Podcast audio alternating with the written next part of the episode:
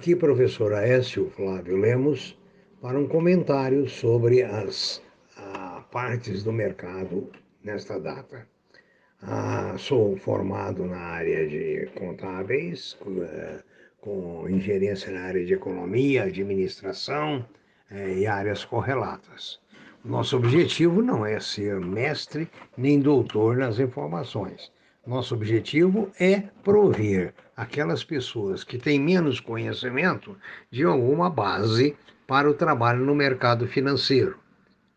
E hoje nós chamamos até hoje, aliás, dizer a vocês, não, não emitirei os dados normais porque estou fora da minha base, mas outras, alguns comentários bastante importantes é, a pedido de diversas pessoas por e-mail.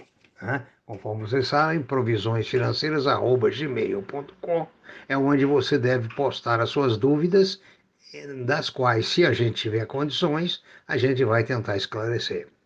Ah, no, no site da, da aqui no nosso blogzinho da, da, escrito, nós hoje colocamos o passo a passo para declarar ações no imposto de renda de 2021, tanto compra, venda de ações, aluguel de ações e proventos. É muito importante saber declarar corretamente os lucros provenientes do mercado financeiro para não cair na malha.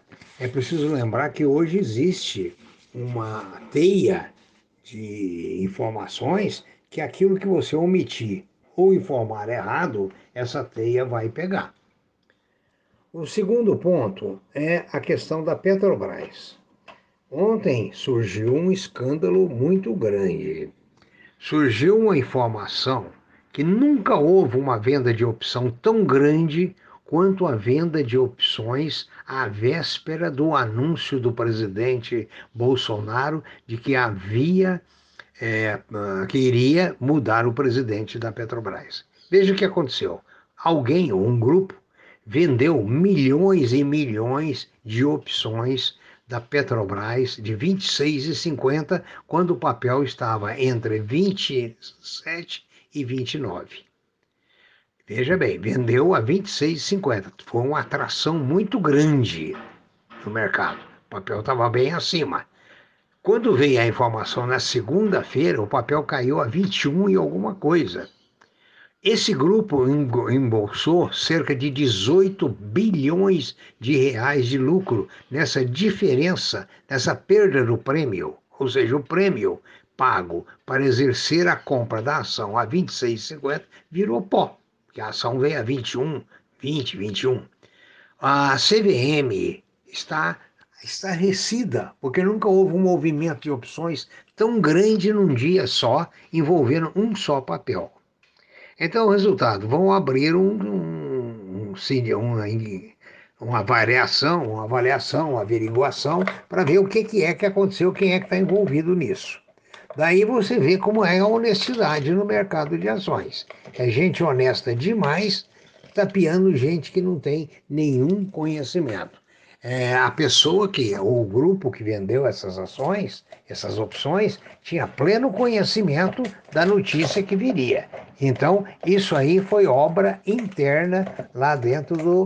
Ah, provável, é, dentro do, do governo, ao que tudo indica. É uma vergonha. É, as pessoas têm mandado diversos e-mails é, a respeito da questão da aposentadoria, o futuro. Porque o mercado financeiro, quando o indivíduo comum como eu, você e outros estamos nesse mercado, estamos em busca, a maioria, de uma renda estável na terceira idade.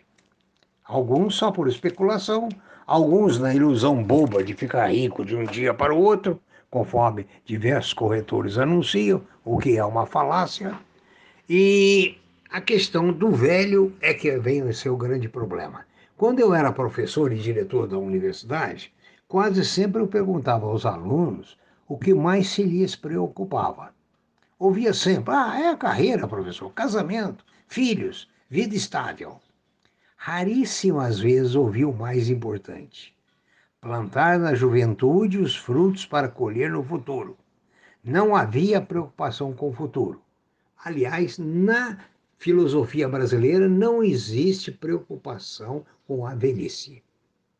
Nas economias estáveis, caros as pessoas que me pediram informação, lembre-se que com o Japão, Dinamarca, Suécia, Suíça, Singapura é, e outros países, os problemas são contornados por altos rendimentos ou salários, o que permite poupança.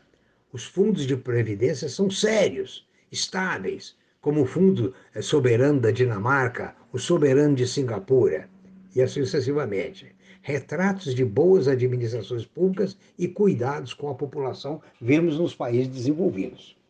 Aqui, hum, vai do, em torno de 2050, preste bem atenção, 50% da população brasileira, estando a Covid não matando mais gente, estará na terceira idade. Isso significa que para cada aposentado existirá um trabalhando. Um trabalhando, um aposentado. Já tivemos fases em que oito trabalhadores sustentavam um aposentado. Isso na década de 60, por exemplo. A parte pior ainda, que a partir de 2100, estima-se que, ceteris paribus, 75% da população brasileira esteja aposentada. Ou seja, três aposentados sustentados por um trabalhador. É o caos. Caos, caos, caos. Há poucos dias assisti na CNN um idoso alegando, em São Paulo, que recebia da Previdência Social um salário mínimo mensal, enquanto na ativa recebia e contribuía com três salários. Hoje alega que não pode comer frutas e verduras. Hoje ele é obrigado a viver com um salário mínimo mensal. O que, é que você pode fazer? Recorrer a fundos de pensão complementares de bancos sérios, aplicar bem as suas economias, investir com inteligência e diversificação. E hoje poupar palavra rara no vocabulário brasileiro comum. Portanto, tome providência hoje, porque a velhice é cara, não produtiva como antes e sem piedade. O que separa uma velhice miserável para uma velhice menos miserável é o dinheiro que você possa acumular na sua juventude. A velhice, a terceira idade, não é fácil, eu que o diga nos meus 77 anos. O risco de um colapso da Previdência no Brasil é claro, visível e palpável. Quem sentirá essa dor será você, e só o túmulo te aliviará. Pense bem, estude a sua vida de hoje para que o seu futuro seja menos árduo. Em caso de dúvida, dirija seus e-mails para previsioneseconômicas.gmail.com. Ah, queira desculpar por não dar mais informações hoje. No mais, tenham um bom dia e amanhã estaremos de volta, se Deus quiser, com as informações normais. Tenha bom proveito da sua juventude para que a sua velhice seja mais suave. Muito obrigado.